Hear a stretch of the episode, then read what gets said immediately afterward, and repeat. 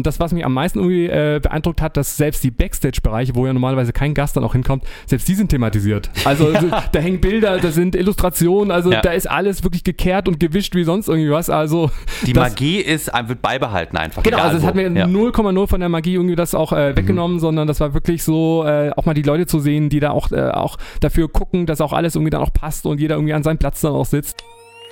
Promis im Europapark. Mach dich bereit für den VIP-Talk. Schauspieler, Musiker oder Sportler. Lass dich von ihren außergewöhnlichen Geschichten überraschen. VIP-Talk. Hallo und herzlich willkommen zu unserem Podcast-Format VIP Talk. Heute haben wir einen ganz besonderen Gast bei uns im schönen Studio 78. Bei uns sitzt Stefan Anter, der Freizeitpark-Traveler. Und äh, wir sind ganz froh, dass er heute hier ist, denn er ist heute auch nochmal wegen einer speziellen Mission hier, wird uns aber vielleicht gleich ein bisschen mehr erzählen. Und äh, hi Stefan, vielleicht stellst du dich einfach mal ganz kurz vor für die Leute, die dich noch nicht kennen. Ja. Hi Manuel, erstmal vielen Dank, dass ich da sein darf. Ähm, ja, du hast ja schon gesagt, ich bin als Freizeitpark-Traveler unterwegs. Freizeitparks begleitet mich schon äh, mein ganzes Leben lang, seit ich ein kleines Kind dann auch bin. Und äh, ja, seit sechseinhalb Jahren äh, bin ich ganz klein angefangen mit einem kleinen Freizeitpark-Blog zum Thema Tipps und Tricks. Und äh, ja, mit den Social-Media-Kanälen ist das dann äh, über die letzten Jahre immer größer und größer geworden. Und ähm, ja, jetzt habe ich die Ehre, mit ganz vielen tollen Freizeitparks zusammenarbeiten zu können. Äh, natürlich Backstage auch einzufangen, was so hinter den Kulissen auch passiert. Und ja, meine Tipps und Tricks gebe ich dann auf meinen Kanälen dann auch weiter. Und heute, wie gesagt, äh, bin ich hier im Studio 78 bei dir. Ja, super. Und ähm, wie kam denn die erste Verbindung zum Europapark zustande? Also wann warst du, kannst du sagen, wann du das erste Mal hier warst? Also ich habe auf jeden Fall jede Menge Fotos zu Hause auch gefunden. Also ich war tatsächlich mit einem Jahr, also es war mein erster Park hier im Leben, im Europapark. Also das heißt, meine Familie war auch damals schon große Fans und äh, habe dann gedacht, dann nimmt man mich als kleinen Stefan auch mal hierher. also das heißt, mit einem Jahr war ich dann auch hier und ja. ähm, dann über die Jahre ist die Leidenschaft dann auch für den Europa, äh, Europapark dann auch geblieben.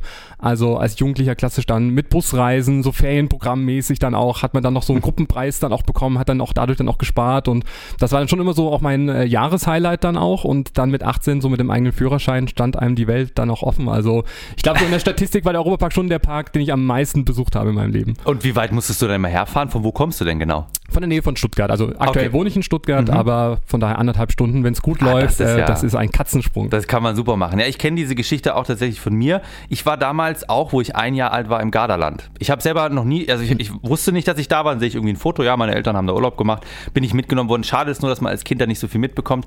Aber wenn man die Bilder sieht, sagt man, oh, das ist ja cool. Da möchte ich gerne auch mal hin. Auch wenn ich älter bin. Und ja. das war jetzt bei mir auch der Fall, dass ich dachte, da möchte ich auf jeden Fall auch mal hingehen, wenn ich jetzt ähm, alt genug bin oder zumindest alt genug war und dann bin ich da hingegangen. Ja, auch wie es früher auch aussah im französischen Themenbereich. Ja. Ähm, also da ist eine sehr schöne Verbindung jetzt äh, 30 Jahre später, dass ich jetzt äh, hier wieder bin, jetzt im Studio mhm. und ähm, ja, es ist eigentlich eine schöne Geschichte dann auch. Ja, vor allem das Studio 78 ist ja ähm, auch nicht bei allen so 100% bekannt, dass das hier steht und dadurch ähm, ist es vielleicht auch für dich toll, mal jetzt hier drin zu sitzen, aufzunehmen. Viele, die hier drin sind, sagen auch so, wow, das ist so ein toller Klang und der Raum sieht einfach wunderschön aus, muss man auch einfach sagen. Also ja. Ähm, wenn ihr hier seid und mal vorbeilauft, äh, schaut mal rein und guckt euch das an. Vielleicht kannst du gerne auch ein bisschen was dazu erzählen, was du heute mitgebracht hast, denn du hast heute auch ein kleines Event hier vor, aus dem Studio 78 heraus. Was ist denn das genau? Ja, also ähm, wir dürfen ja heute den Freizeitpark Traveler Podcast hier live produzieren. Ähm, es wird eine neue Europapark Tipps und Tricks Folge geben und auch eine Rolantica Tipps und Tricks Folge. Also wir sind heute hier,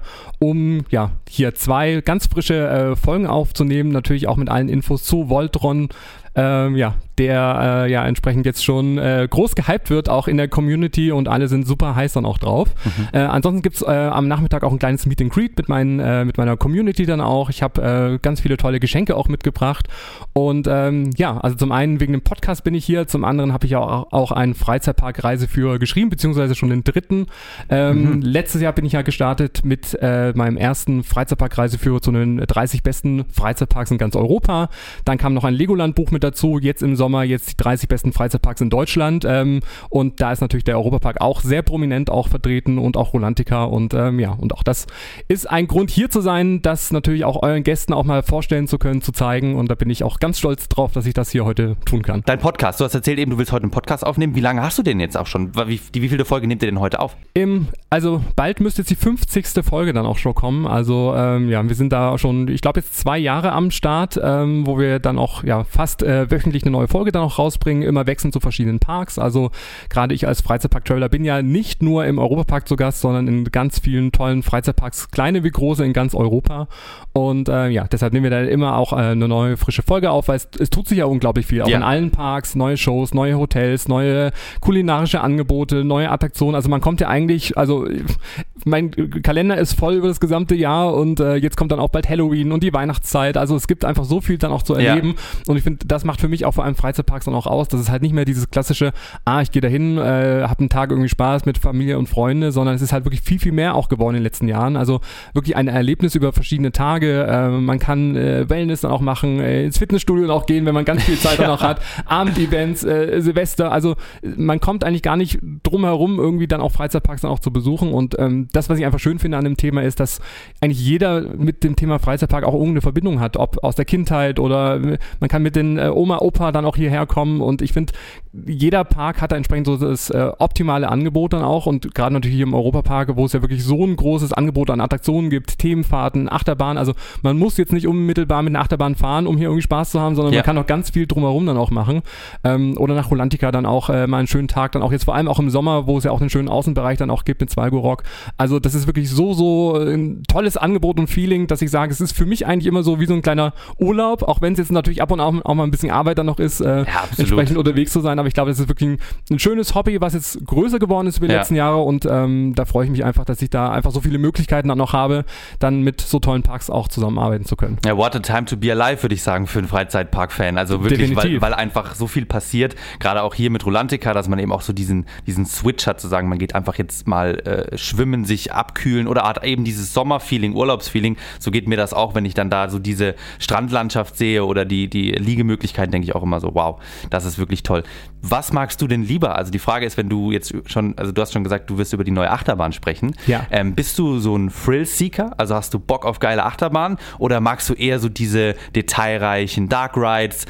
Wie, wie stehst du denn zu der neuen Achterbahn? Vielleicht kannst du dazu also ich sagen. muss sagen, ich bin schon sehr ehrfürchtig, auch, wenn man jetzt hier, ich meine, ich habe ja die, die Baustelle auch, sage ich mal, schon in den letzten Monaten auch äh, äh, beobachtet, gesehen, äh, wie natürlich auch die Schienen dann auch zusammenmontiert werden und auch der kro kroatische Themenbereich dann auch. Also ich bin schon sehr, sehr äh, voller Vorfreude dann auf das, was nächstes Jahr dann auch kommt, aber natürlich diese ganzen Superlativen und der, der Looping Launch und alles, was da irgendwie jetzt auch Neues dann auch kommt. Ich glaube, das wird für mich schon eine Herausforderung sein, aber ich finde, das gehört auch so ein bisschen dazu, ja, dieses Kribbeln dann vor dieser Ja. Achterbahnfahrt, sich dann auch zu, zu überwinden, einzusteigen. Deshalb würde ich sagen, wenn ich einen entspannten Tag haben will, gehe ich dann lieber auf die Themenfahrten oder, ähm, also Piraten in Batavia, äh, unglaublich cool, irgendwie Snorri-Touren, auch eine Attraktion, die, glaube ich, Ja. von vielen auch übersehen wird, ähm, unbedingt dann auch machen, äh, Madame Freudenreich. Also ich finde, sowas ist immer so ein guter Einstieg und dann kann man immer so auch ein paar Sachen dann auch kombinieren äh, zwischen Action und ruhig oder in, mal mit Poseidon gerade in den Sommertemperaturen Ja. auch ähm, durch die Gegend dann auch fahren. Also ähm, ich würde sagen, ich bin so der, ich will nicht sagen der Otto Normalverbraucher, aber ich glaube, ich bediene irgendwie so alles irgendwie. Ja. Also ich sehe schon auch, dass halt Parks heutzutage viel mehr sind wie eine Achterbahn, aber gerade das, was jetzt der Europapark baut mit äh, Voltron in die Vera, äh, ist schon eigentlich wieder eine Superlative, wo erstmal alle natürlich auch drauf schauen, äh, Ja. was da alles gebaut wird. Viele Infos hat man ja dann doch noch nicht zum Thema Thematisierung und wie es dann genau auch ablaufen wird, aber schon diese ganze Story dann drumherum, ähm, das ist so ein, also das, das hypt einen schon, sage ich mal schon, obwohl es jetzt ja noch ein paar Monate dann auch dauert, aber ich glaube 2024 wird schon eine großartige Saison auch werden. Ja, das glaube ich auch. Und das ist tatsächlich, also ich bin genauso wie du. Also ich, ich geh, wenn ich in den Park gehe, habe ich zwar auch mal Bock auf Achterbahn, aber ich bin auch mal ganz froh, wenn, wenn wir dann in, eine, in einen chilligen Dark Ride gehen, wo es einfach ein bisschen entspannter ist, sage ich dir ehrlich. Also das, so Ja. bin ich auch. Aber ich habe dann manchmal auch, kribbelt es mir auch in den Fingern, wenn ich dann so die Wohnung sehe, denke so, boah geil, okay, jetzt muss ich rein. Und danach denke ich so, okay, jetzt mache ich mal kurz Ja, Pause und ja, dann gibt's ja, ja. was Chilliges so. Ja. Da bin ich genauso. Dein Tag im Park. Die Frage, die wir hier im Podcast in diesem Format jeden Gästen stellen, ist, wenn du einen Tag im Europapark arbeiten dürftest, wo würdest du gerne anfangen oder was würdest du gerne machen? Ich weiß, es ist eine schwierige Frage, aber meistens ist das, was einem sofort in den Kopf kommt, das, was man wirklich machen will. Ja. Ich glaube, ähm, weißt du, so wirklich mal was ganz anderes wäre, ich würde, glaube ich, mal in der Parade mitlaufen wollen. Also mhm. in Ed's Adventure Parade, ja. äh, die ja äh, jeden Tag durch den Park dann auch zieht. Ich weiß nicht, ich mag irgendwie den Song und äh, klar natürlich auch mal in der Werkstatt dann auch unterwegs zu sein, mal so auch eine, eine Attraktion dann auch zu warten, das wäre schon cool, aber ich finde gerade so dieses sehr nah am Publikum dann auch so sein, an den Gästen, die Kinder irgendwie dann auch so diese strahlenden Augen. Ich, mein, ich finde so eine Parade macht halt schon auch viel her für jeden Tag und das gehört eigentlich auch schon mit dazu zu, zu jedem äh, Tagesprogramm. Also ich glaube so, weiß mal, was ganz anderes irgendwie, dann wäre einfach da mal mit der Parade irgendwie dann auch mitzulaufen und das mal von diesem, von dieser Perspektive zu sehen. Ich glaube, da würde ich mich mal sehen und. Ja, lustig. Also das, äh, deine Meinung haben tatsächlich schon viele vertreten. Auch Knossi hat gemeint, er würde gerne in der Parade mal mitlaufen, vielleicht auch ah. auf den Stelzen. Wir hatten auch in einer Episode mit ihm, da meinte er das auch. Aber ja, ähm, das wäre äh, tatsächlich eine coole Wir Sache. Wir haben uns nicht abgestimmt, also ich habe sie nicht gehört. Habt ihr euch nicht vorher angerufen? Da du jetzt natürlich auch eine Verbindung im Europapark hast, schon unzählige Male hier warst und natürlich auch dein Buch so ein bisschen auf Tipps und Tricks darauf ausgerichtet hast. Was war denn dein tollster Moment, was du hier erlebt hast oder was du auch erleben durftest, was dir möglich gemacht wurde als Freizeitpark-Traveler? Ja, also ich habe ja schon ganz, ganz viele tolle äh, Sachen hier äh, machen dürfen. Ähm, ich habe ja schon zwei Events, also zwei Freizeitpark-Traveler-Club-Events hier durchführen können. Einmal im Europapark, da waren wir schön dann auch im Hotel Kronasar, hatten wir einen ganz, ganz tollen Brunch-Sonntag dann auch mit meinen Clubmitgliedern.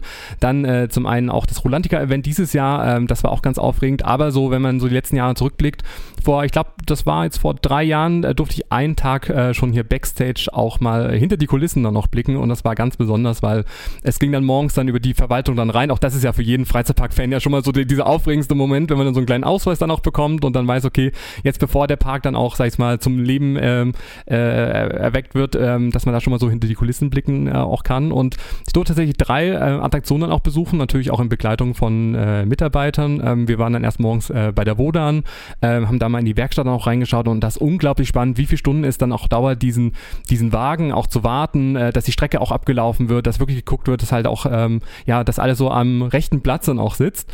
Ähm, dann sind wir zum Concorde Coaster dann auch rüber, auch da den versteckten Bahnhof dann auch mal dann auch zu sehen, ähm, bei Valerian dann auch mal so ein bisschen diese Technik auch mit diesen Brillen dann auch mal zu sehen, aber ich glaube, das absolute Highlight war beim Voletarium ähm, und äh, da zu einem natürlich den versteckten Raum dann auch mal zu sehen, diesen VIP-Raum, wie ich, äh, ich äh, das genannt bekommen habe, wo man dann auch so, ich glaube, hinter einem Bücherregal dann ist so ein versteckter Raum, wo man dann auch drin sitzen kann.